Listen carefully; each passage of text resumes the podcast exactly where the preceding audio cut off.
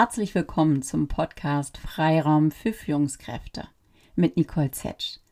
Schon wieder eine neue Folge.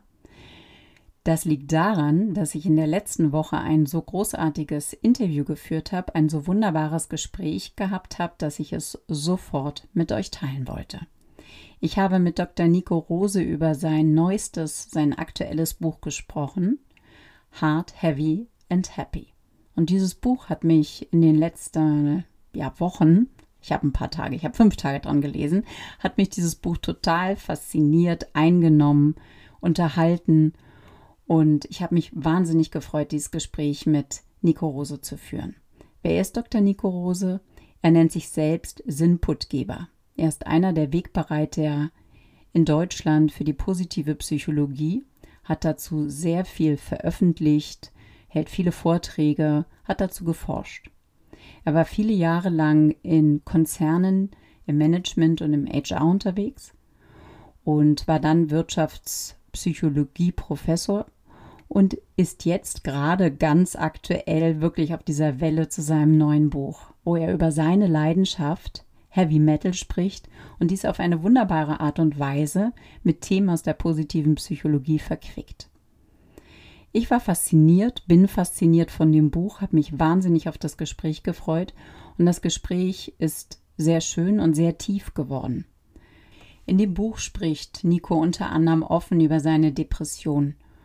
Und wir beide haben in unserem Gespräch auch nochmal die Frage vertieft über diesen schmalen Grat, den es manchmal bedeutet, öffentlich über Ängste, über Depressionen zu sprechen. Der schmale Grat zwischen sich vielleicht damit interessant machen in den Augen anderen und andererseits dadurch zu helfen, weil man in Verbindung geht mit anderen Menschen, die auch betroffen sind.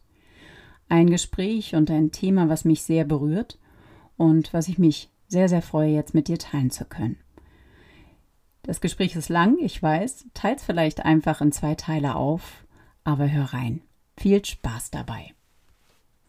Es ist mir eine große Freude und äh, auch echt Ehre, äh, dich heute, Dr. Nico Rose, als Gast hier in meinem Podcast Freiraum für Führungskräfte begrüßen zu dürfen. Herzlich willkommen, Nico. Dankeschön. Und äh, zu dieser unanständig frühen Zeit. ja, für mich. Ja, für, für dich, mich. genau. Aber wir versuchen, wir beide geben unser Bestes und wir reden auch heute auf jeden Fall über dein Lieblingsthema, nämlich über dein neuestes Buch, von dem ich sehr begeistert bin. Und meine Vorfreude auf dieses Gespräch hat sich sozusagen in, den letzten in der letzten Woche massiv gesteigert, weil ich seit letzten Donnerstag äh, in deinem Buch festhing, Hard, Heavy and Happy, Heavy Metal und die Kunst des guten Lebens. Und ich kann nur sagen, auch als Outsiderin, die ich wohl bin, weil kein Metal-Fan, ähm, hat mich das absolut fasziniert, begeistert und auch berührt. Und von daher finde ich das ganz toll, dass wir heute Morgen hier darüber sprechen können. Ja, prima. Ja, und es war mir auch eine Freude, und das haben vielleicht andere auch mitgekriegt, die dir auf LinkedIn folgen, äh, zu sehen, wie selber du das Buch auch feierst und feiern kannst, weil ähm, es äh, begab sich ja, dass jetzt auch Wacken war und äh, du da ganz präsent auch mit deinem Buch warst. Das ist muss ja großartig gewesen sein. Das war total schön in der Tat, weil yeah. ich jetzt auch mich zwischendurch immer gefragt habe, wie viel davon kann ich jetzt quasi auf LinkedIn posten, ohne mhm. da jetzt den Leuten auf den Senkel zu gehen. Mhm. Und ich habe aber für mich dann irgendwann beschlossen, so die müssen da jetzt durch. und es ist nun mal einfach gerade irgendwie ein großer Teil von meinem Leben und es ist gerade mein wichtigstes Projekt, wenn man das mal so sagen darf. Und warum soll ich das dann auch nicht, nicht da darstellen? Also ich sehe natürlich schon, dass mal immer jemand mir dann entfolgt, aber dann ist das wahrscheinlich auch okay so. Ne? Das denke ich auch. Das denke ich auch, genau.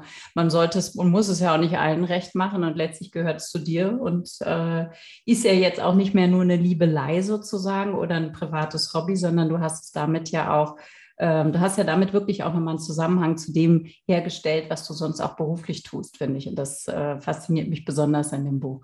Aber da schauen wir gleich mal rein.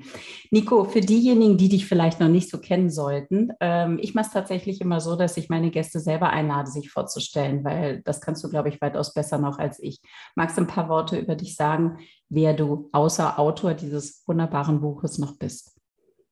Ja, ich bin äh, 44 in der äh, beginnenden Midlife Crisis, verheiratet, zwei Kinder, äh, lebe in Hamm, wo man normalerweise nicht tot über dem Zaun hängen will, aber ich bin hier aufgewachsen und bin vor zwölf Jahren wegen meiner jetzigen Frau wieder nach Hause gekommen, äh, nachdem ich eine Zeit lang auch in anderen schönen Städten gelebt habe war 15 Jahre lang im weitesten Sinne immer Manager in, in verschiedenen Konzernen, unter anderem L'Oreal und die längste Zeit dann bei äh, Bertelsmann bis zum etwa 40. Lebensjahr. Und dann habe ich diese Konzernkarriere äh, ja mehr oder weniger an den Nagel gehängt.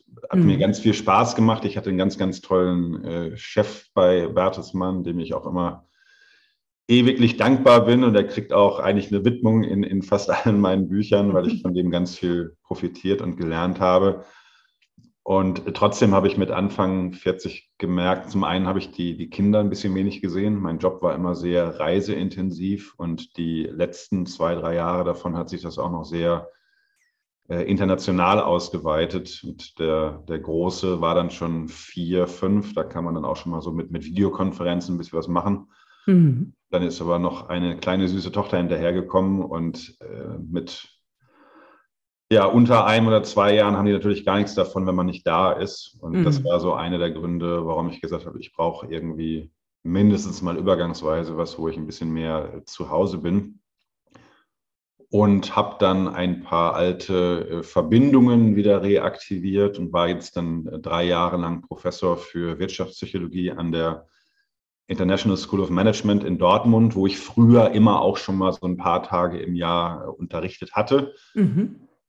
Und habe das jetzt aber auch seit ein paar Monaten äh, ad acta gelegt. Bin jetzt zum ersten Mal im Leben komplett selbstständig mit meinen Vorträgen, mit Coaching, mit Büchern auch da ist es aber so, dass ich das im Grunde schon seit ja, 2008 immer nebenbei betrieben habe. Also ich war immer irgendwo angestellt als Manager oder als Professor, äh, hatte aber immer nette Chefs, die mir in mal dann meine Sperenzien äh, nebenbei erlaubt haben. Und das war jetzt dann jetzt auch dann kein, kein Kaltstart mit der Selbstständigkeit, sondern ich habe einfach mich noch mehr darauf konzentriert, das, das jetzt zu machen und fühlt sich gerade ganz gut an. Ansonsten hast du ja schon gesagt, äh, Metalhead mit Herz und Seele, auch wenn ich nicht immer so aussehe. Ich habe mich immer irgendwie nicht überwinden können, mir die Haare lang wachsen zu lassen. das in der Jugend ein paar Mal probiert und habe so in dieser, dieser Prinz Eisenherz-Länge habe ich immer aufgegeben, weil das so schrecklich aussah. Wenn ich jetzt drei, vier Jahre so rumlaufen muss, dann ist mein, mein Rest Selbstbewusstsein auch zerstört und habe dann irgendwann gedacht, man, man kann auch mit kurzen Haaren ein ordentlicher äh, Metal-Fan sein und äh, ja, geht wahrscheinlich auch. Ja, bestimmt. Du zeigst das ja. ja, klasse. Und ähm, du bist vor allen Dingen auch ein ganz wichtiger Vertreter für die positive Psychologie in Deutschland. Ne? Also mit deinen Vorträgen, äh, mit deiner Management-Expertise, die du dir aufgebaut hast ähm, verbindest du das vor allen Dingen mit der positiven Psychologie, ähm, hast viel dazu veröffentlicht, äh, viele Bücher geschrieben. Ähm, wenn ich richtig mitgezählt habe, du sagtest in deinem Buch mit deiner Dis, äh, das siebte Buch jetzt immerhin, viele Artikel geschrieben und auch deine Vorträge drehen sich häufig um diese Themen. Ja, das ist richtig. Also auch da nochmal wieder äh, lieben Dank an meinen ehemaligen Chef bei Bertelsmann der es mir ermöglicht hat, 2013 und 2014 quasi berufsbegleitend nochmal studieren zu gehen. Mhm. Und ich habe dann diesen äh, Master of Applied Positive Psychology Studiengang in äh, Philadelphia absolviert, also direkt bei Martin Seligman und einigen seiner engsten Mitstreiter und mhm. Mitstreiterinnen. Er war ein ganz tolles Jahr. Man muss sich das so vorstellen, man ist mal so drei, vier Tage vor Ort und der Rest ist dann halt eine Online-Learning, virtuelle Gruppenarbeiten. Mhm. Ist aber ein komplettes Masterstudium, ist ja auch Ivy League, das heißt, die haben da entsprechende Anforderungen und ich habe einfach Vollzeit weitergearbeitet und wir hatten auch gerade irgendwie ein Haus gekauft. Also das Jahr hat mich körperlich total zerstört ne, mit der Fliegerei und mit dem Jetlag und mit, mit der Arbeit. aber äh, seelisch und was weiß ich, emotional, mental hat mich das eben so erfüllt, dass ich gedacht habe, ich bemühe mich jetzt, das Ganze noch ein bisschen mehr nach Deutschland und nach Europa zu tragen und ja, erzähl jetzt jedem davon, der nicht bei drei auf dem Baum ist. Aber me meistens in Form von, von Büchern oder, oder Vorträgen. Ne? Also ja, genau. Man muss jetzt auch nicht, man, man kann auch wegbleiben. Ja. Und erreichst damit ja viele Menschen, insbesondere denke ich, mit dieser ähm, Kombination und Expertise, die du einfach auch in diesen vielen Jahren, äh, in immerhin 15 Jahren, ne, in, in Konzernen dann auch als Führungskraft äh, auch gesammelt hast. Ähm, da ist so ein bisschen auch die Verbindung, die wir vielleicht zueinander haben oder wo ich auf dich aufmerksam geworden bin. Ich habe selbst, ich glaube, 2014 die Ausbildung gemacht zum Level 1 äh, PP äh, hier am DG, bei der DGPP ähm, in Berlin. Ja. Und äh, du hast danach schon immer viel veröffentlicht. Das habe ich immer mit großem Interesse gelesen. Und da ich selbst Ex-Personalerin bin, war 15 Jahre lang bei der KPMG im Personal, zwölf Jahre lang ja auch Personalleiterin, war das immer für mich super spannend. Also was du da damals schon gemacht hast bei Bertelsmann und deine Vorträge und was da jetzt dann auch noch draus geworden ist. Das ist so sozusagen der Link für mich gewesen. Ja, Nico, schön, dass du da bist und äh, wie gesagt, leidenschaftlicher äh, Metalhead, wie du gesagt hast, und du hast deine Leidenschaft jetzt zu Papier gebracht und ähm, hast dieses Buch geschrieben, über das wir sprechen wollen und hast aber nicht nur jetzt all deine Ideen, deine Gedanken da reingebracht, sondern als ehemaliger Professor und damals ja auch noch Professor, der du warst, als du angefangen hast, das zu schreiben, das sogar mit einer Studie versehen. Worum ging es da? Es entsteht ja schon schnell der Eindruck, dass so der gemeine Metalhead ein bisschen anders in der Welt ist als jetzt die restliche Bevölkerung. Und es sind da jetzt auch gar nicht so viele Menschen. Natürlich auf die Bevölkerung rechnet schon. Also man sagt immer so acht bis zehn Prozent der Menschen laut Statista sind tatsächlich so, dass sie sagen, Metal und, und Hard Rock ist irgendwie so auf Nummer eins oder auf zwei von meinen äh, präferierten Musikrichtungen. Mhm. Aber das heißt, äh, neun von zehn Leuten sind im Zweifel auch anders. Ne? Man sieht ja erstmal, die hören sehr, sehr andere Musik, die kleiden sich häufig auch sehr anders. Und das wollte ich einfach ein bisschen besser verstehen. Also was bringt diese Menschen zum Ticken? Mhm durchaus auch mit der Frage, was unterscheidet die jetzt sozusagen vom Normalo, äh, dann wirklich auch, wo dann der Link ist zur positiven Psychologie. Sind Metalheads eigentlich glücklich? Und wenn ja, warum und wie? Mhm. Und was machen wir eigentlich ganz konkret mit unserer Musik? Weil ich einfach festgestellt habe, viele Menschen hören natürlich Musik, äh, ob sie wollen oder nicht, je nachdem, wie laut der Nachbar aufgedreht hat. Aber es gibt, glaube ich, ganz wenige Musikrichtungen, die so sehr zu einem Teil deiner selbst werden, wie, wie Metal-Musik.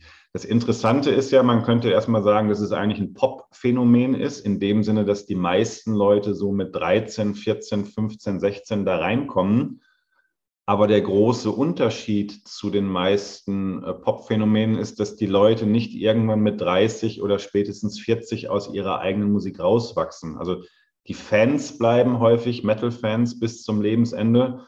Und bei den Musikern ist das ja auch so. Die meisten müssen ja irgendwann dann mit, mit der Bahre von der Bühne getragen werden, während bei vielen anderen Musikstilen die Leute irgendwann einfach merken, also auch die Künstler, ich, ich, ich kann das jetzt mit 40 oder 50 nicht mehr, nicht mehr so machen. Das ist einfach nicht mehr authentisch. Äh, Madonna versucht es halt immer noch, aber es wird mhm. manchmal auf mich so ein bisschen, ähm, ja. Bemüht. Ich, ich, mochte sie früher total, ist eine ganz tolle Künstlerin, aber mhm. sie hätte wahrscheinlich sich einen großen Gefallen getan, wenn sie irgendwie vor, vor 10, 15 Jahren entweder noch was anderes gemacht hätte, aber so immer noch dieses dieses dem, dem, der Jugend und den 80ern hinterherlaufen, das fand ich immer so ein bisschen nicht, nicht so stimmig, um es mal mhm. vorsichtig auszudrücken. Mhm. Und deswegen, also ganz konkret in der Studie habe ich vereinfacht gesagt drei Dinge gemacht. Ich habe den Metalheads einen Fragebogen vorgelegt für äh, die sogenannten Big Five. Ne? Das sind mhm. diese ähm, fünf übergreifenden Persönlichkeitseigenschaften, anhand derer man Menschen sozusagen ja, klassifizieren kann. Und darüber konnte ich dann auch ganz gut herausarbeiten, wo sich jetzt die, die Metalheads quasi von der normalen Bevölkerung unterscheiden, wirklich in ihrer ähm, Persönlichkeitsstruktur.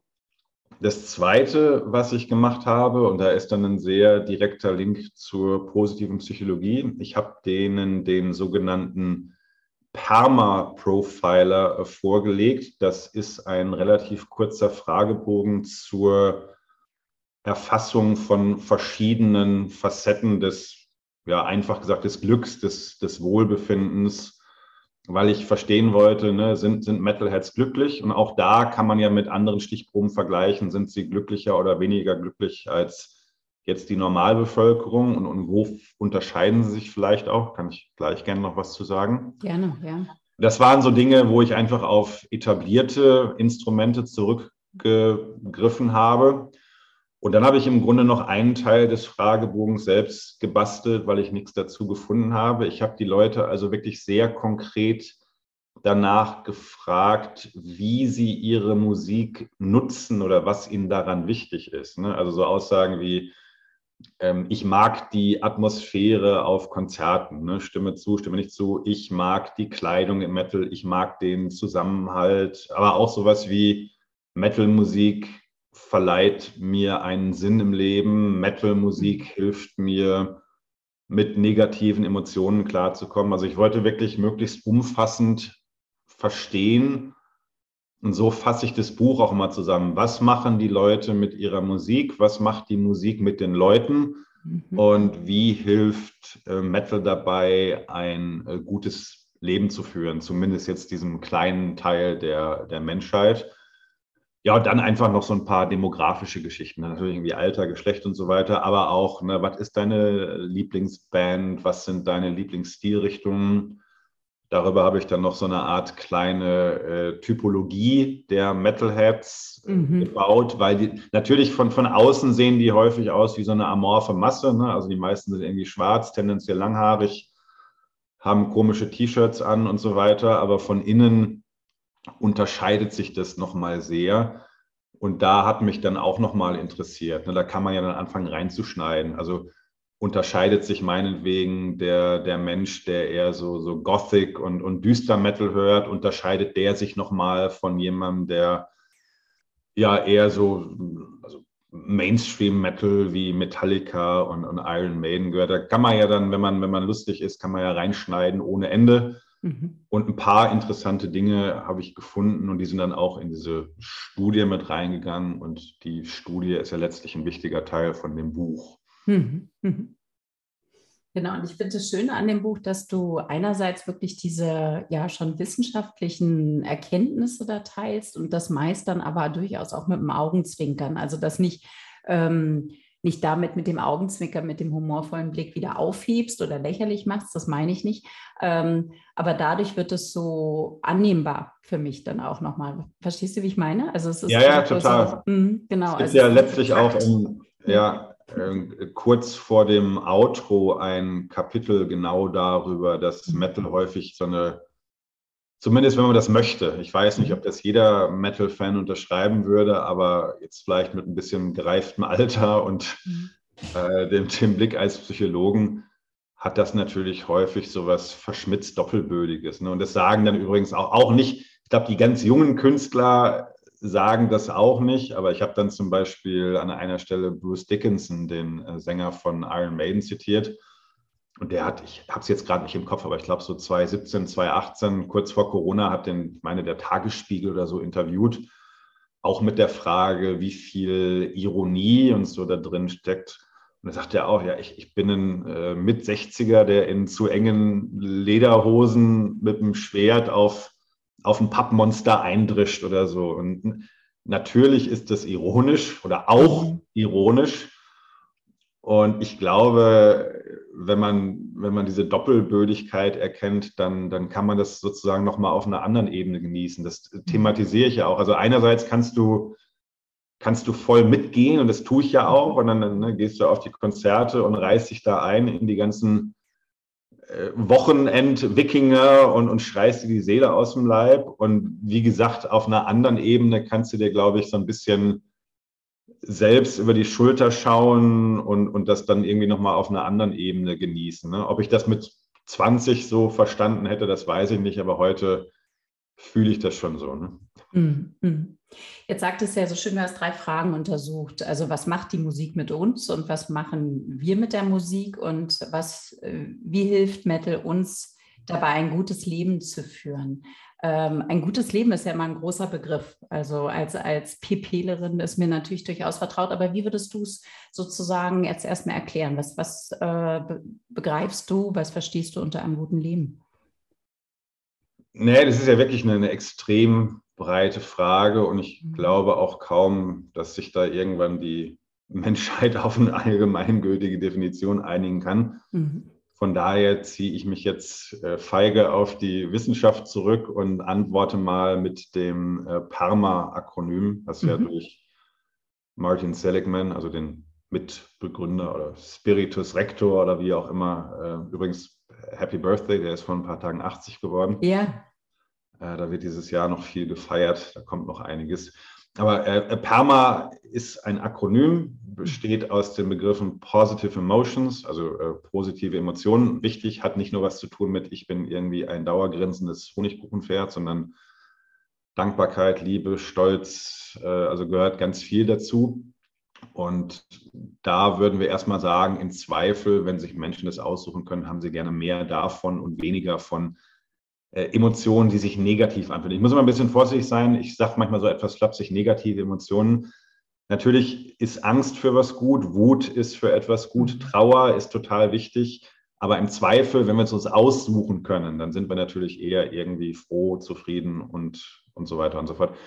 Äh, das E steht im Englischen für Engagement, Engagement. Da geht es also um die Frage der Motivation, der Energetisierung. Habe ich was in meinem Leben, was mich irgendwie anzieht aus der Zukunft her, mich ins Handeln treibt und so weiter. Das R steht für Relationships, also gelingende Beziehungen. Inwieweit kann man das beschreiben und vielleicht sogar fördern im Privatleben, natürlich auch im Arbeitsleben. Da ist man dann schnell auch beim Thema ne, Führungsbeziehungen, Organisationskultur, Gestaltung von, von Teams und so weiter. Das ist das, was mich in meinem Hauptjob relativ viel bewegt.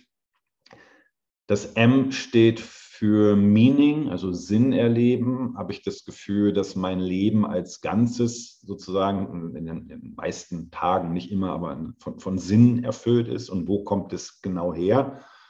Und an welchen Rädchen kann man da vielleicht auch so ein bisschen drehen. Übrigens, kleiner Einschub, geht für mich Lichtjahre, Galaxien, Lichtjahre über das Thema Purpose hinaus, äh, was ich mittlerweile angefangen habe zu hassen, weil die Leute so da unglaublich mhm. viel Stuss erzählen. Punkt, Punkt, Punkt, Klammer zu, ich höre jetzt auf.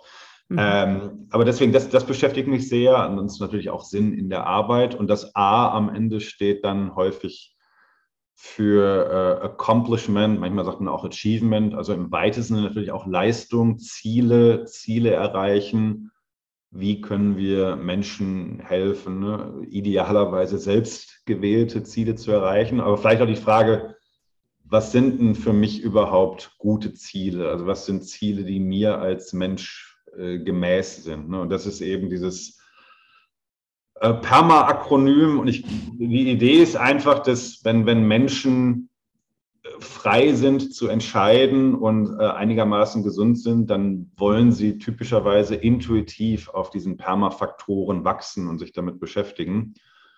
Und deswegen gibt es dazu jetzt auch einen äh, Fragebogen.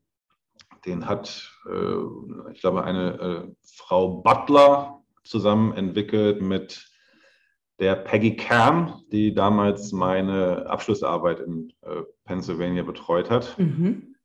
Und äh, dann gab es einige äh, Kollegen, unter anderem Martin Wammerl aus äh, Österreich, aus Graz, der hat den dann auf Deutsch übertragen.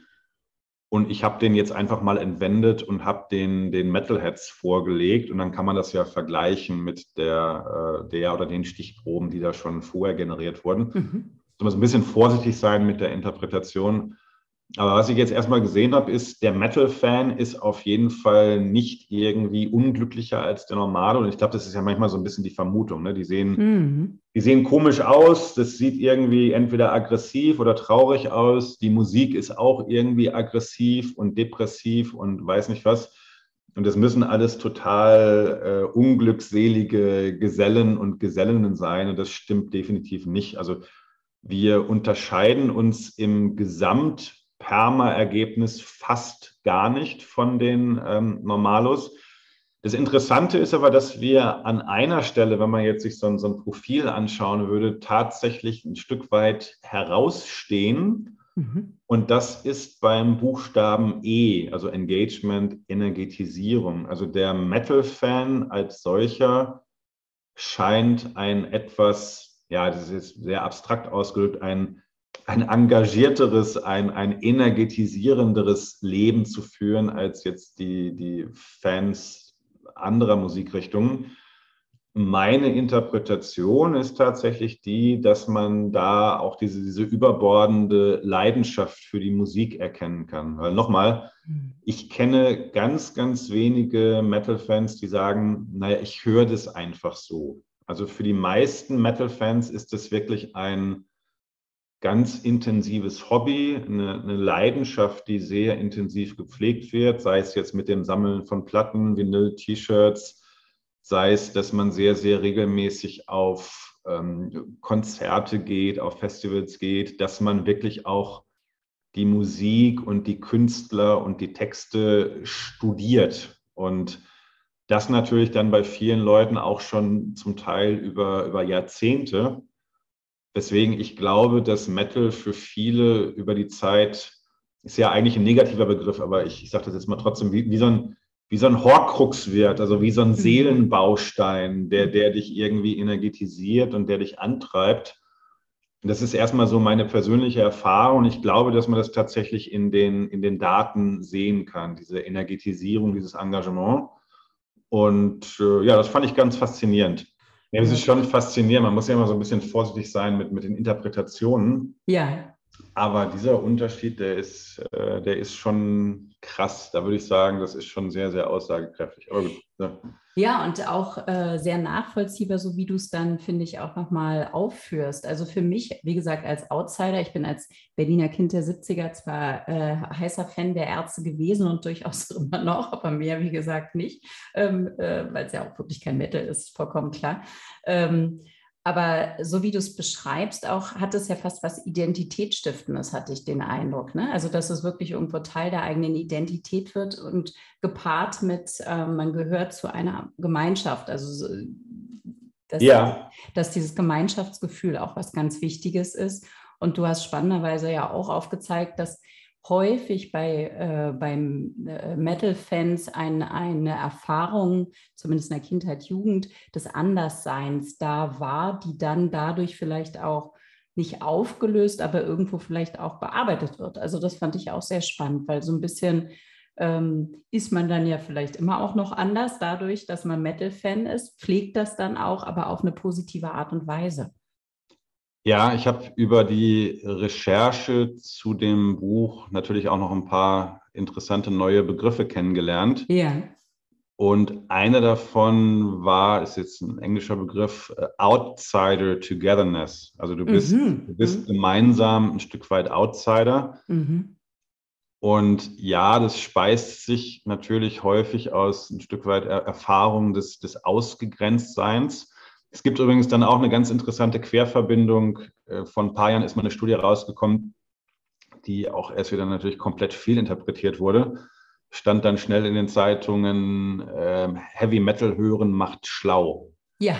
Das ist natürlich kompletter Bullshit. Äh, es gab ja auch früher mal irgendwie so, ne, man muss den Kindern Mozart vorspielen und das ist alles mittlerweile komplett widerlegt. Aber ich vermute, dass die entsprechenden Eltern dann damals ganz schnell in den Plattenladen gegangen sind, haben dann Mozart weggeschmissen und haben den Kindern irgendwie Metallica vorgespielt. Nein, aber was tatsächlich der Fall ist, und das, das kann man ganz gut nachweisen, ist, äh, Leute mit einem hohen IQ hören gerne Heavy Metal. Mhm. weil das mittlerweile, jetzt muss man vielleicht ein bisschen abstrahieren, also nicht mehr ACDC äh, 70er Jahre, ne, We've Got Big Balls, sondern heute ist das in der Regel äh, kompositorisch eine extrem komplexe Musik, ist auf der Instrumentierung sehr, sehr anspruchsvoll. Also die, die guten Metal-Musiker, die müssen sich hinter keinem Jazz-Gitarristen und auch hinter keinem klassischen äh, Musiker verstecken.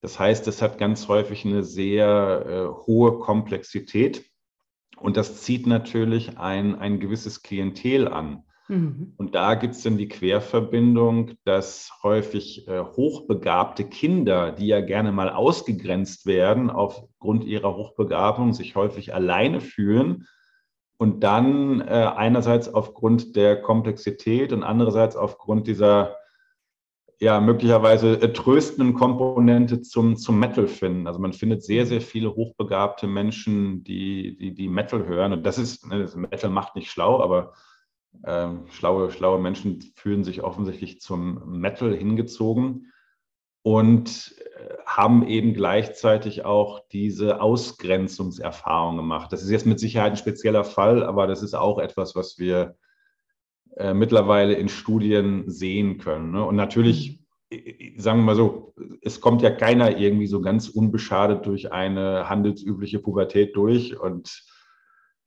äh, ja, ein Teil davon kompensiert das dann möglicherweise mit diesem, mit diesem Krach. Mhm. Und darüber findet man dann eine neue Form der Zugehörigkeit. Und die wird, das merke ich natürlich bei mir auch, die, die wird dann so durchaus bis ins hohe Alter so ein Stück weit gehegt und gepflegt, weil eigentlich Ne, die, die meisten Metal-Fans, äh, ist ja jetzt auch schon äh, ungefähr 50 Jahre alt, wenn man sagt, dass es irgendwie mit Black Sabbath angefangen hat, 1970.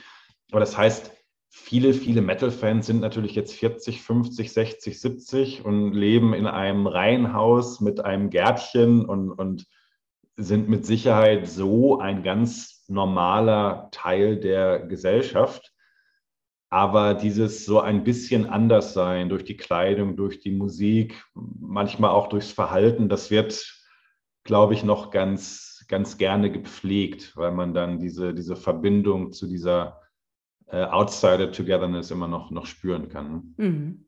Und das hast du, und das finde ich auch sehr schön an dem Buch, ja auch mit, mit entsprechenden Interviews auch nochmal anschaulicher gemacht. Ne? Du hast mit unterschiedlichen Menschen, sagen wir mal Experten, Expertinnen aus der Szene, äh, selbst äh, Metalheads, äh, Interviews geführt und dadurch wurde das auch nochmal sehr viel äh, ja, besser aufgezeigt. Ich würde gerne noch auf ein anderes spannendes Phänomen eingehen, äh, Nico. Du beschreibst, was äh, ich als Outsiderin sozusagen nur bestätigen kann, dass viele Menschen Metal ja eher als brutal und aggressiv empfinden, wenn sie sich damit auch null auseinandergesetzt haben und das sagen wir mal eher nur die Musik an ihnen vorbeischwappt und vielleicht auch gerade aufgrund dieser Komplexität letztlich dann da auch eine innere Überforderung stattfindet. Und dass dagegen die Metal-Fans die Musik in der Regel eher als ähm, ausgleichend, beruhigend empfinden und ja. ähm, beschreibst auch so ein, wir hatten vorhin schon den Begriff der negativen Emotionen, behalten wir ihn ruhig, auch wenn wir wissen, dass das, das Spektrum weiter ist, aber das äh, äh, Susan David, glaube ich, im Quadrat springen, aber egal. Also genau, das ist teilweise auch so ein bewusstes Hineingehen dadurch in diese Negativität, in die negative Emotion ist, um sozusagen das vielleicht auch zu bearbeiten oder sich damit auseinanderzusetzen. Ja, also erstmal die, die Wahrnehmung ist ja zutreffend. Das heißt, wenn du, also gut, ich jetzt mal hier zu Hause Iron Maiden läuft oder so, das ist ja einigermaßen verträglich. Da hat ja. meine Frau auch nichts gegen. Aber ich merke natürlich schon, dass wenn man so etwas fortgeschrittenen Krach anmacht, dass du dann irgendwann auch mal sagt, so jetzt reicht's, mach das mal aus. Äh, kleiner Einschub. Das Interessante ist ja, dass für Metal-Fans das Gleiche passiert in umgekehrter Richtung. Ich Aha. bin relativ selten in, wir haben, also ich habe in meinem ganzen Leben noch nie ein eigenes Auto besessen, weil ich A, keins will und weil ich B, auch schlecht fahre. Aber äh, ab und zu lässt sich das natürlich nicht vermeiden und dann steige ich hier in unsere Familienkutsch und dann geht ja in der Regel das Radio an und dann läuft dann eben hier in NRW 1 live oder so. Und mich macht das, was dann im Radio läuft, das ist ja dann häufig so, so Pop, Rock, äh, Autotune, Hip-Hop, also einfach Popmusik und mich macht das spätestens nach 10, 15 Minuten aggressiv. Das mhm. ist ich habe das in dem Buch so ein bisschen beschrieben, wie, wie ein, äh, wenn man so einen Mangel an, an Nährstoffen irgendwie bekommt, dann wird man ja irgendwann so hangry, ne? also mhm. eine Mischung aus, aus hungrig und, und verärgert. Und das geht mir und vielen anderen Leuten ebenso, also Fans, wenn sie mit normaler Musik konfrontiert werden. Das ist erstmal eine ganz spannende Beobachtung. Ähm, meine Hypothese dazu, ohne dass ich das jetzt schon genauer irgendwie darlegen kann, ist tatsächlich, dass, dass Menschen möglicherweise so ein unterschiedliches energetisches Level haben, was vielleicht wiederum auch mit der, mit der Persönlichkeit zu tun hat. Und dass du möglicherweise eben Musik brauchst, die so dein, dein inneres Energielevel matcht. Also mhm. vielleicht da auch nochmal der, der Rückgriff auf die Wissenschaft, auf die Studien. Ich hatte ja eben schon einmal das Thema der Big Five in den Raum geworfen. Äh, ich glaube, für die Leute, die es noch nicht gehört haben, kann man ganz gut googeln.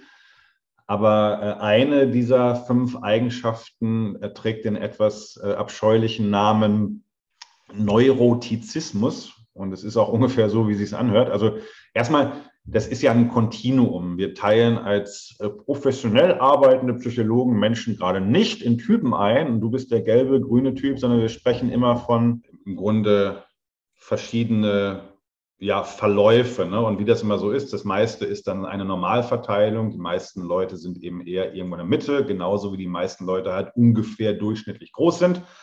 Und dann gibt es eben ein paar Leute, die sind ein bisschen größer und ein paar Leute, die sind ein bisschen kleiner. Und je extremer, äh, desto seltener wird es eben auch. Und das haben wir dann auch bei den Persönlichkeitseigenschaften. Aber äh, erstmal, Neurotizismus ist so eine Art, ich sage jetzt mal, angeborene Neigung zum Angespanntsein, zum Grübeln, zum äh, eher so ein bisschen ängstlich sein, auch ne, körperliche Anspannung erleben. Und wenn man jetzt auf dieser Persönlichkeitseigenschaft relativ gesehen einigermaßen hoch lädt, dann hat man schon einen Menschen vor sich, der eben tendenziell gerne ein bisschen aufgewühlt ist, der ein bisschen ängstlicher ist. Wir wissen auch aus verschiedenen äh, groß angelegten Studien, dass solche Menschen eine etwas höhere Neigung haben, im Leben zum Beispiel auch mal an Depressionen oder an Angststörungen zu erkranken. Der langen Rede kurzer Sinn ist, ich kann schon erkennen, dass der äh, Metal-Fan im Mittel, also jetzt sprechen wir wieder über große Zahlen, nicht über den einzelnen Menschen, aber der Metal-Fan im Mittel zeigt schon deutlich höhere Werte beim Neurotizismus als jetzt die normalen Vergleichsstichproben. Das heißt, wir sind im Mittel schon ein etwas aufgewühltes, äh, tendenziell ängstliches Völkchen, um es mal mhm. so auszudrücken.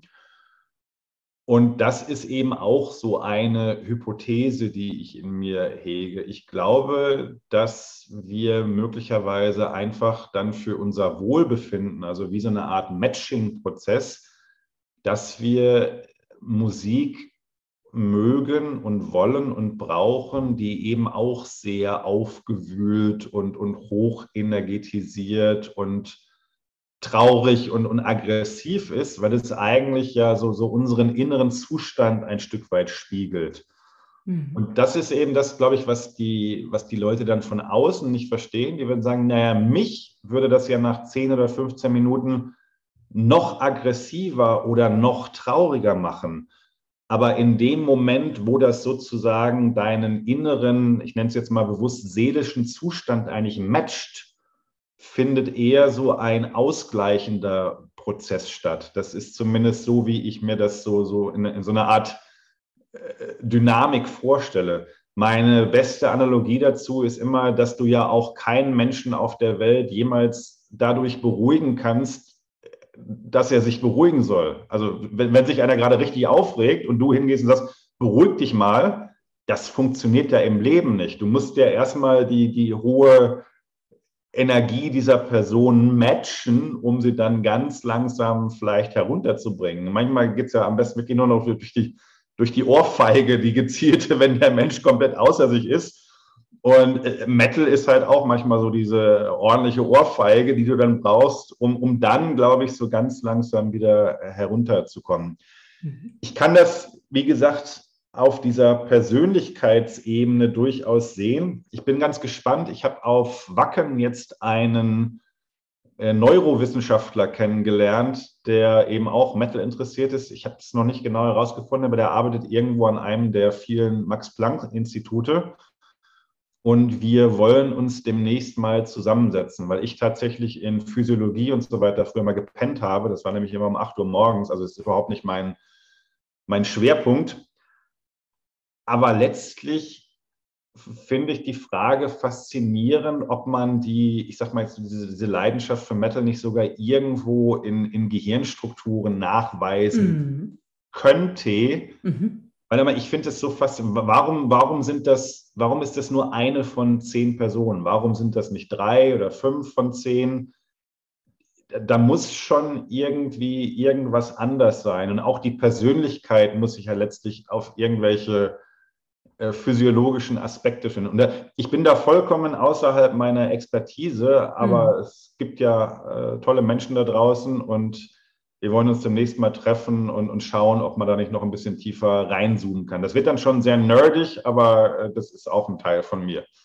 Ja, ja, aber super spannend, ne? weil wie du es beschreibst, ähm, man beschreibt ja manchmal auch so Depressionen wie so eine Spirale und man würde dann vielleicht denken, okay, jetzt kommt noch diese Musik dazu, dann müsste man doch tatsächlich in dieser Negativität, in dieser Depression eigentlich noch weiter runterrutschen. Und genau das Gegenteil ist der Fall. Ne? Das gibt, wie du beschreibst, auch in deinem Buch den Leuten dann eher ja, diese Wutkraft irgendwie, das vielleicht auch ein Match dann sozusagen in dem Moment, diese, diese Emotion, die da ist. Also finde ich, finde ich ganz, ganz spannend. Ja, ich habe das auch als, als Teenager immer schon gemacht. Also ich ja. bin ja noch so alt, dass ich echt noch Kassetten aufgenommen habe. Also ja. das, was die jungen Leute heute Playlist nennen, war dann früher unser Mixtape, mhm. nur dass es viel komplizierter war, wenn man, wenn man sich auch mal satt gehört hatte. Mhm. Und ich hatte früher schon ganz explizit zum Beispiel auch so, so, so schlechte Laune-Mixtapes. Ne? Also mhm. wenn ich sowieso Depri war, was ja in der Pubertät gerne mal vorkommt, dann habe ich eben nicht gesagt, ich muss jetzt sozusagen einen positiven Reiz dagegen setzen, sondern mhm. zumindest für eine Weile begebe ich mich ganz explizit eigentlich noch tiefer in die Emotionen hinein, indem ich das durch ja eher so Gothic Metal, also düstere Stimmung, äh, Tod und Teufel und so weiter, indem ich das eigentlich nochmal bewusst verstärke. Und worüber ich ja auch in dem Buch schreibe, ist, ich glaube, so lässt sich das auch beschreiben, dass das möglicherweise diesen kathartischen, also reinigenden Effekt auslöst, den ja die Griechen schon im, im Theater vermutet haben. Ne? Also du gehst in eine Tragödie nicht, um dich noch weiter herunterziehen zu lassen, sondern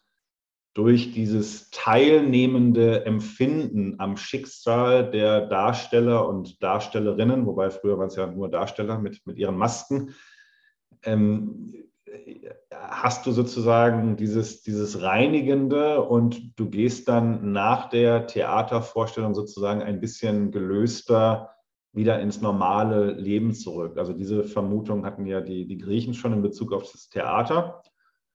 Und ich bin geneigt dazu zu glauben, dass das bei Metal-Musik auch der Fall ist. Insbesondere, und das ist ja also auch wieder so ein bisschen der Unterschied, gerade so zur, zur aktuellen Pop-Rock-Musik, da geht es ja schon eher ne, fröhlich und Party und ähm, Metal geht ja musikalisch, aber auch textlich sehr gerne an, an düstere Orte. Ne? Da geht es ja häufig wirklich um Mord und Totschlag und generell einfach viel um den Tod und Verzweiflung und Wut und Aggression. Und auch da ist die Hypothese im Grunde, dass diese, dieser Stimulus einfach gut dazu geeignet ist, diesen reinigenden Effekt auszulösen. Vielleicht sogar etwas besser jetzt eben als, als manche andere Musikrichtungen, weil die sich einfach nicht an diese düsteren Orte trauen. Mm, mm. Du sprichst ja dann auch von der Ganzkörpererfahrung, ne? dass äh, durch, durch dieses, äh, ja auch an, Konzerten teilnehmen und da äh, vollkörperlich reinzugehen, auch irgendwo was vielleicht weggearbeitet und verarbeitet wird. Ja, wobei du das natürlich, glaube ich, auch woanders hast. Ne? Ja, also, da ja, jetzt, Tanzen. Das, das, ist, glaube ich, kein, kein Alleinstellungsmerkmal. Mhm. Ich sehe ja auch, mhm. ich kenne das übrigens auch von früher. Das ist jetzt nichts, was ich zu Hause hören würde, aber ich bin natürlich in der, in der Jugend äh, am Wochenende auch rausgegangen. Und ich kann mich da, also ich, ich, muss jetzt nicht irgendwie fünf, fünf Tage auf dem Techno-Festival durchmachen mit, mit äh, irgendwelchen chemischen Hilfsmitteln. Aber wenn ich zum Beispiel mir jetzt sowas anhöre wie äh, Insomnia von Faithless, was ja so einer der ganz großen äh, House-Hits damals war, ich, ich kann mich da total reinfühlen und dass sich das so langsam aufbaut und erst kommt nur das Intro und dann, dann geht, also da hast du, glaube ich, den, den gleichen Effekt und selbst wenn ich mir jetzt vorstelle, dass hier Opa Heinrich im, im Musikantenstadel sitzt und wild anfängt mitzuklatschen, Ja, also deswegen würde ich sagen. Das ist auch schon körperliche Geschichte. Ja, Na klar. Das, ja, ja, genau. das Gute. ist so, das ist ja. mit Sicherheit aber nicht exklusiv jetzt ja. für die Metal-Musik, sondern ich glaube, da gibt es andere Unterschiede, die, die noch wichtiger sind. Hm? Absolut. Ja. Äh, in dem Zusammenhang äh, sprichst du, wie gesagt, das Buch ist wirklich auch sehr tief, äh, sprichst du auch die Schattenarbeit nach Ziggy Jung an. Ähm, mhm. Wollen wir da noch ganz kurz reingucken oder wie sieht es aus? Das ist ja ein ganz kleines Thema. Ganz ne? kleines machen wir, Thema. Machen wir, so. machen wir. ja, mich hat das so angepiekst, weil äh, du sprachst vorhin Jahr 44 äh, Midlife Crisis. Ähm, und ich bin auf die Schattenarbeit tatsächlich über Anselm Grün gekommen, der sich ja sehr viel mit äh, C.G. Jung auseinandergesetzt hat. Und da gibt es ein kleines Büchlein von ihm. Ich war zweimal da auch äh, im Kloster und habe Anselm Grün erlebt und er sprach immer davon, habe danach dieses Büchlein gelesen äh, Lebensmitte als geistliche Aufgabe. Hört sich groß an und da setzt er sich in einem Vortrag mit dieser Schattenarbeit von C.G. Jung, mit dem Ansatz auseinander und sagt letztlich, ähm, wie du es auch im Buch beschreibst, äh, jeder Mensch äh, hat auch einen Schatten sozusagen, ich verkürze es jetzt sehr, ja. ähm, den er üblicherweise sozusagen versucht auch zu verdrängen. Das sind die Teile der Persönlichkeit, die er nicht annehmen möchte. Aber spätestens in der Lebensmitte ist es unsere Aufgabe, uns damit auseinanderzusetzen. Und das ist das, was klassischerweise zu sowas wie Midlife Crisis oder wir mhm. erleben es wahrscheinlich als Coaches, also es ist Teil meiner oder Hauptaufgabe in meinen Coachings, immer wieder dieses okay, ab 40, was mache ich jetzt? Ich möchte was Sinnvolleres machen. Wofür ja. waren die Jahre vorher? Was mache ich jetzt? Und das hat mich auch so beschäftigt, dass ich dachte, bei mir war es ähnlich. Mit 42 bin ich rausgekippt aufgrund Burnout und dann habe ich auch vieles ja. verändert und ja. wollte es verstehen. Und ich finde diesen Ansatz der Schattenarbeit faszinierend und fand dann den Bogen, den du gemacht hast jetzt in deinem Buch, nochmal zu den Metalheads, fand ich auch äh, also sehr erhellend. Magst du uns da, ich habe es jetzt versucht, irgendwie äh, kurz und knapp sozusagen mal ein bisschen darzustellen, aber magst du uns da nochmal reinholen?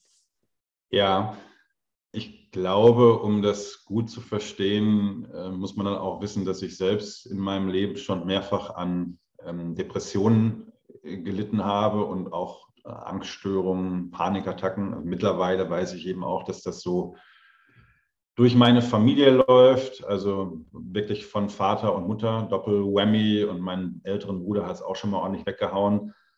Das heißt, da weiß man, dass sowohl von der Genetik als auch von der Sozialisation her äh, ein ordentlicher Rucksack da ist, um das mal so auseinanderzusetzen. Also ich wundere mich heute nicht mehr, dass ich Psychologie irgendwann so attraktiv fand.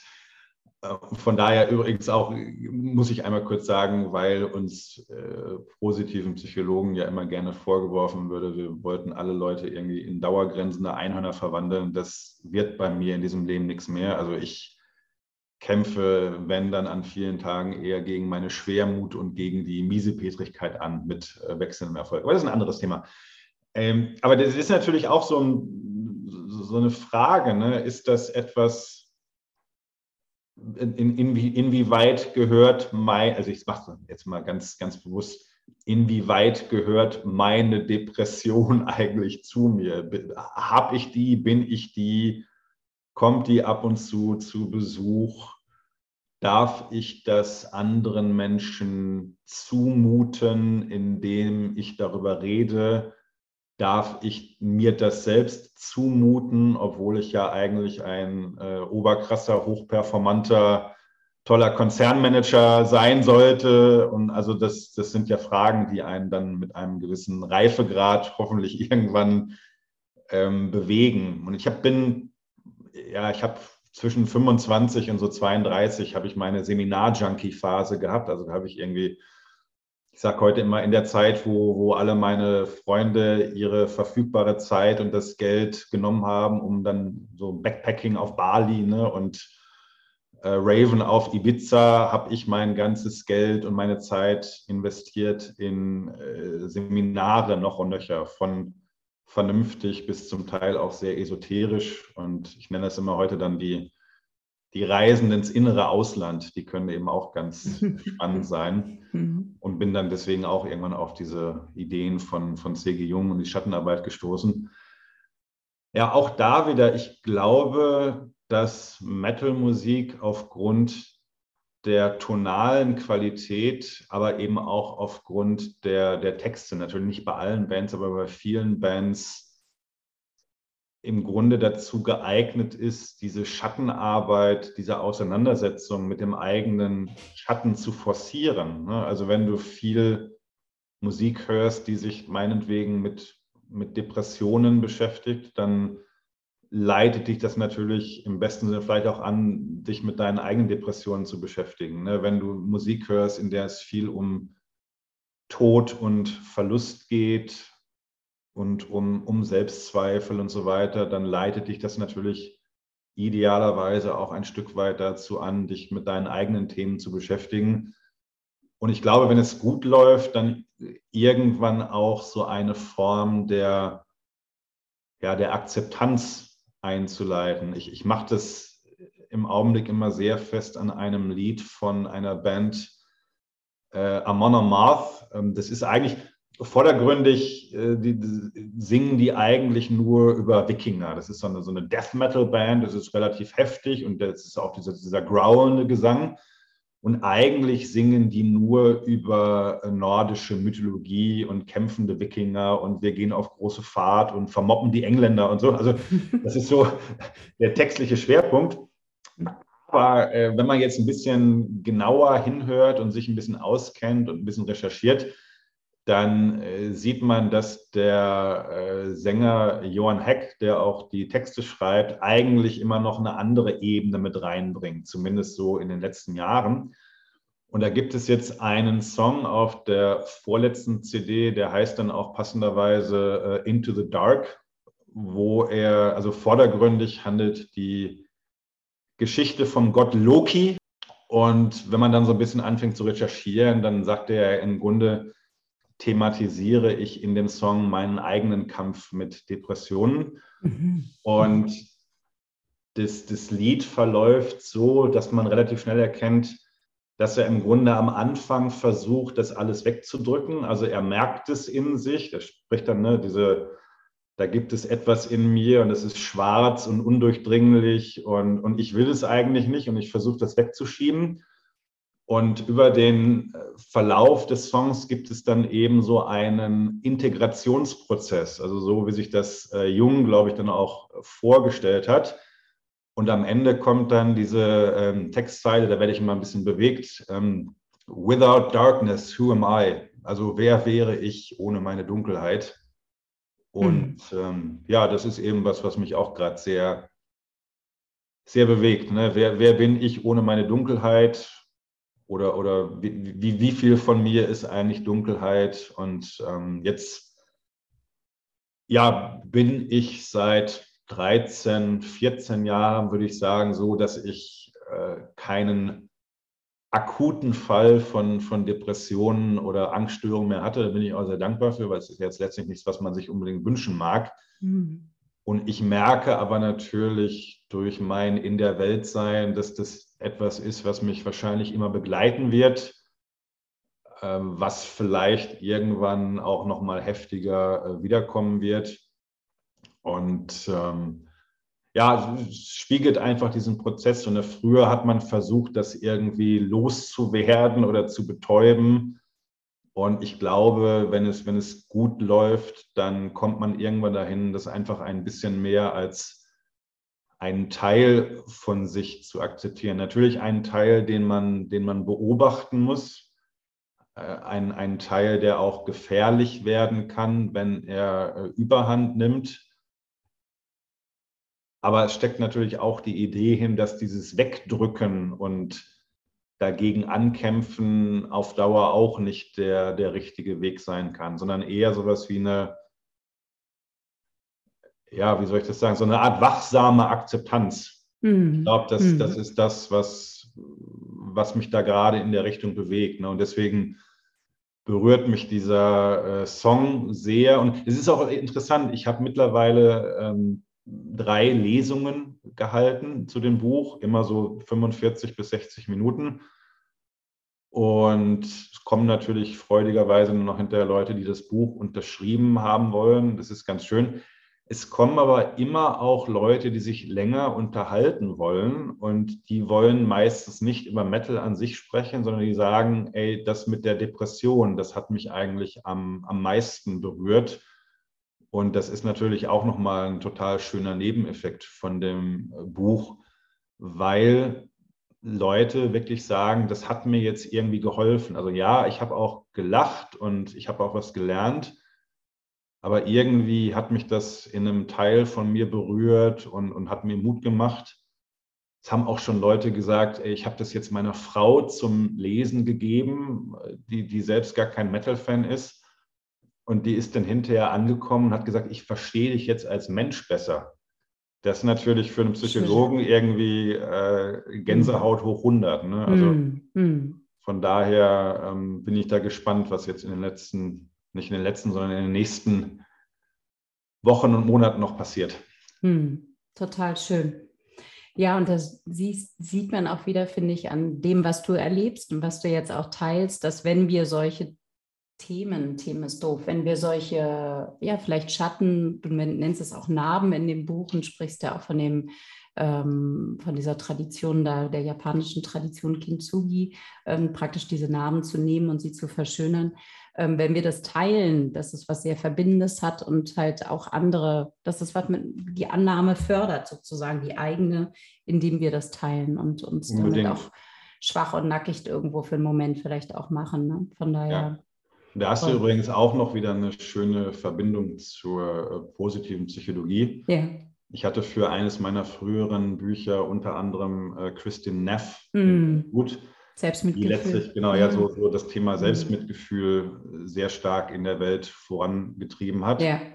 Und sie bricht das ja auch immer so ein Stück weit so in drei Komponenten herunter. Mhm. Und eine dieser Komponenten ist eben genau die Idee, dass dein, dein Schmerz, dein Leid und so weiter etwas ist, was dich mit anderen Menschen verbindet. Also wenn man wenn man noch nicht so weit ist, dann denkt man vielleicht, ich muss das vor anderen Leuten verbergen, weil es mich sonst trennen würde, weil, weil ich vielleicht abgelehnt werde, weil mein ähm, Schmerz und mein Leid jetzt gerade da nicht angesagt ist, um es mhm. mal so auszudrücken.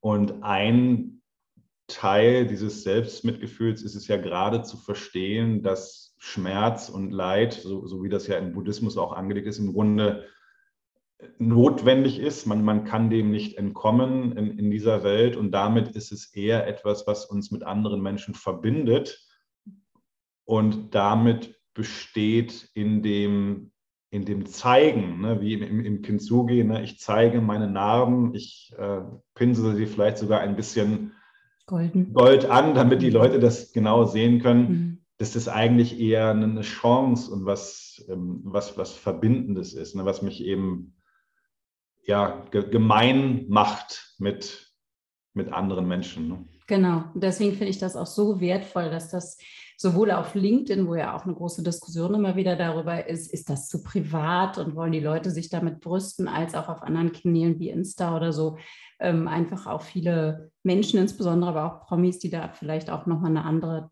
äh, ja, Wirkung oder, oder Tragweite haben, ähm, das mittlerweile teilen. Ne? Auch wie das Buch von Krömer oder die Nora Tschirner ja. und so weiter. Ich finde das eine ganz, ganz wichtige Bewegung. Das wird total kontrovers diskutiert. Selbst in meinem Freundeskreis hat man im Urlaub jetzt eine harte Diskussion dazu. So von wegen, die Leute wollen sich doch damit nur schick machen. Ähm, finde ich gar nicht. Und äh, da an der Stelle auch immer Danke an dich, weil ich finde auch dieser Aspekt, dass du sagst, hier, diese Musik hat mir wahrscheinlich nicht nur einmal das Leben gerettet und so offen damit umgehst. Ich glaube, genau dieser Effekt, den du beschreibst und bei den Lesungen auch erlebst, das hat was sehr Verbindendes und damit stärkst du andere Menschen nochmal. Ne? Ist, ja. äh, also von daher. es, ist, es ist wirklich eine Gratwanderung, wie, wie ja. du gerade schon gesagt hast. Hm. Ich glaube, wir müssen einfach noch viel, viel mehr darüber reden. Also übrigens jetzt ein bisschen um im Klischees zu fallen, auch gerade Männer, ne? weil Männer ja. wirklich, wenn dann eher still an Depressionen leiden oder wir das häufig eher durch so Wut kanalisieren, hm. Ähm, was ja eher auch ein Verdrängungsmechanismus ist. Und diesen schmalen Grad zu finden zwischen Selbstoffenbarung und zu sagen, es ist auch einfach normal, also es ist echt normal. Ne? Lebenszeitprävalenz wissen wir zumindest hier im Westen für äh, Angststörungen und Depressionen liegt so bei knapp über 20 Prozent. Hm. Das heißt, einfach jeden fünften wird es im Laufe des Lebens wahrscheinlich irgendwann mal in der einen oder anderen Form einholen. Das heißt, es ist sowieso was Normales und, und damit es zu normalisieren, darüber zu sprechen, finde ich wichtig. Ja. Auf der anderen Seite, wie du gerade schon gesagt hast, ich, es ist, glaube ich, auch nicht angesagt, sich so irgendwie damit zu brüsten oder so. Es ist, es ist einfach nicht cool. Also ich hätte mich als 16-Jähriger weg, ich hätte mich fast umgebracht. Mm. It's not cool. Und, und da irgendwie, ja, so, so, ja, das ist einfach ein schmaler Grad ne, zwischen Selbstoffenbarung und, und anderen Menschen helfen wollen. Aber es gibt ja nicht umsonst auch diese Idee vom, vom Werther-Effekt, den kennen wir von früher. Ne? Mhm. Nachdem mhm. Goethe da mhm. seinen Werther äh, veröffentlicht hatte, mhm. gibt es oder, oder gab es ja damals schon Bestrebungen, das wieder einzudämmen. Und heute ist man auch sehr, sehr vorsichtig, wie man über äh, Selbsttötungen berichtet. Von daher, ich, ich bin jetzt gerade in einer Phase, wo ich gewissermaßen recht offensiv damit umgehe und, und erlebe auch viel sozusagen Liebe äh, dafür. Auf der anderen Seite, wie gesagt, sich jetzt so dafür feiern zu lassen oder so, da, da, da gibt es irgendeinen einen Kipppunkt, den ich relativ merkwürdig finde. Und ich hoffe, dass ich den äh, einigermaßen gut umschiffen kann, aber ich weiß es noch nicht. Ja, und da würde ich sagen, ähm, der Kipppunkt ist nicht universell, sondern da ist je nach Gegenüber vielleicht auch bei manchen sind wir da schnell drüber. Ich sage wir, weil ich gehe mit meinem Burnout genauso um, der ja auch durchaus mit Depressionen verbunden war, phasenweise. Und da merke ich auch, manche verlierst du dann, weil die denken irgendwie, die will sich damit nur interessant machen. Und andere erreichst du sehr gut und genau diese Verbindung und dieses Stärken findet statt, indem man es raus aus der Schamecke holt. Ne? Deswegen, ja. ich glaube gar nicht, dass es einen universellen Kipppunkt gibt, sondern dass das sehr individuell ist und wie du ähm, auch, ich glaube, eingangs sagtest mit dem, naja, da habe ich vielleicht ein paar Follower dann verloren, wenn ich hier viel über Wacken berichtet habe die letzten Wochen. So what? Also ich meine, dann sollen die Leute halt nicht mehr gucken. Äh, das ist doch egal. Also du wirst schon noch die richtigen Leute als Follower haben und die richtigen, mit denen du da auch in Austausch stehen kannst. Ja. Nico, ich könnte noch ewig mit dir reden, weil äh, du merkst, das Buch hat bei mir ganz viel angestoßen und ich danke dir sehr von Herzen für dieses Gespräch, für dieses Buch. Und was ich jedem nur ans Herz legen kann, es ist, äh, mich hat es total begeistert, unterhalten, es ist sehr humorvoll, mir hat es ganz viel Denkanstöße gegeben. Und ähm, ja, und auch vielleicht mehr Verständnis für einen bestimmten Teil der Bevölkerung, insoweit, äh, die ich nicht immer in meinem Alltag habe. Also von daher ganz vielen Dank. Ja, ich danke dir. Du bist jetzt tatsächlich auch der erste Nicht-Metal-Mensch, mit dem ich mich so ausgiebig darüber unterhalten habe, abseits meiner Mutter. Das ist ja, ja. nochmal was anderes. Also äh, lieben Dank dafür. Ja, sehr, sehr gerne. Und äh, es gibt für diejenigen, die das Buch lesen, auch eine tolle, ähm, na, eine tolle Playlist auf Spotify, in die ich auch schon mal äh, zaghaft reingehört habe. Ich habe dann erstmal erkannt, dass auch ein paar Songs drin sind, die ich schon kenne, unter anderem die Ärzte und Tote Hosen und so weiter. Aber ich werde da mich mal noch weiter reinhören. Wer weiß, vielleicht ja. äh, kann ich mich ja da auch noch mehr einschwingen. Du ich siehst ja auch, die ist äh, 25 Stunden lang und ich habe ja. wirklich alles aufgenommen, was in dem Buch erwähnt wird. Das heißt, da kommt dann zwischendurch auch Helene Fischer genau, und da genau. kommt auch Wagner ist dabei, habe ich Wagner genau. und äh, also ja, tut es euch mal an. Genau, tut es euch an. Ich war begeistert, bin nach wie vor begeistert. Du hast irgendwo im Klappentest im Text oder auf der Website das Buch knallt und so ging es mir auch. Also wirklich großartig. Ich danke dir für das Gespräch, Nico. Sehr gerne. Alles Gute. Ich hoffe, du hast einige Gedankenanstöße mitgenommen und vielleicht auch jetzt Lust, dieses Buch dir zu bestellen und zu lesen. Ich kann es einfach nur empfehlen. Ja, und zu guter Letzt noch eine kurze weitere Empfehlung, ein Tipp. Hede Kimme und ich werden am 23. bis 25. September unser Mehrwert-Retreat noch einmal durchführen und wir haben noch einige Plätze frei. Also, wenn du Lust hast, wirksame Strategien für deinen Alltag mitzunehmen, Reflexion, Austausch mit anderen an einem wunderschönen Ort an der Ostsee, wirklich mal einzuchecken bei dir selbst, dann komm mit an die Ostsee mit uns und mehr erfährst du über meine Website oder gerne auch direkt kontaktiere mich, aber beeil dich, es sind nur noch einige Plätze frei. Bis bald, deine Nicole.